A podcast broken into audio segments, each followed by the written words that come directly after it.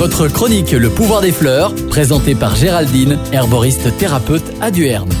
Un moment difficile à passer pour notre euh, ado, le passage de l'enfance à la femme.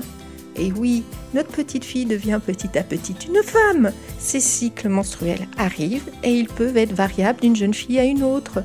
Certaines ont des cycles réguliers, d'autres non. Des douleurs peuvent survenir avant et pendant leur cycle. Je vous avais déjà parlé des plantes du système féminin dans d'autres rubriques. Ce sont les mêmes, mais je vous les rappelle. Tout d'abord, l'aquilée millefeuille. Elle favorise la venue des règles, elle régule le flux, elle est anti-hémorragique, elle agit aussi sur les spasmes et les douleurs.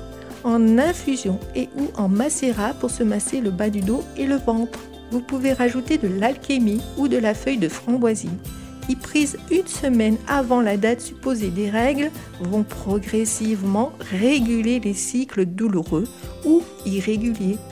Vous pouvez le prendre soit en infusion, en vinaigre officinal ou en alcoolature. La valériane est un antispasmodique efficace lorsque les règles sont très douloureuses et que rien ne calme, à prendre de préférence en infusion. Vous pouvez aussi rajouter une bouillotte d'eau chaude sur le bas-ventre qui soulagera aussi les douleurs.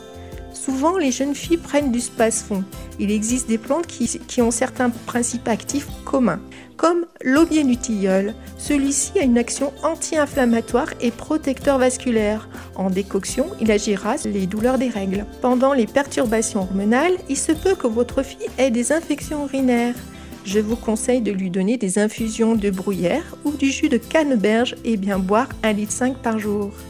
Si les symptômes persistent, je vous conseille de demander l'avis d'un médecin. Merci et à bientôt les amis des plantes.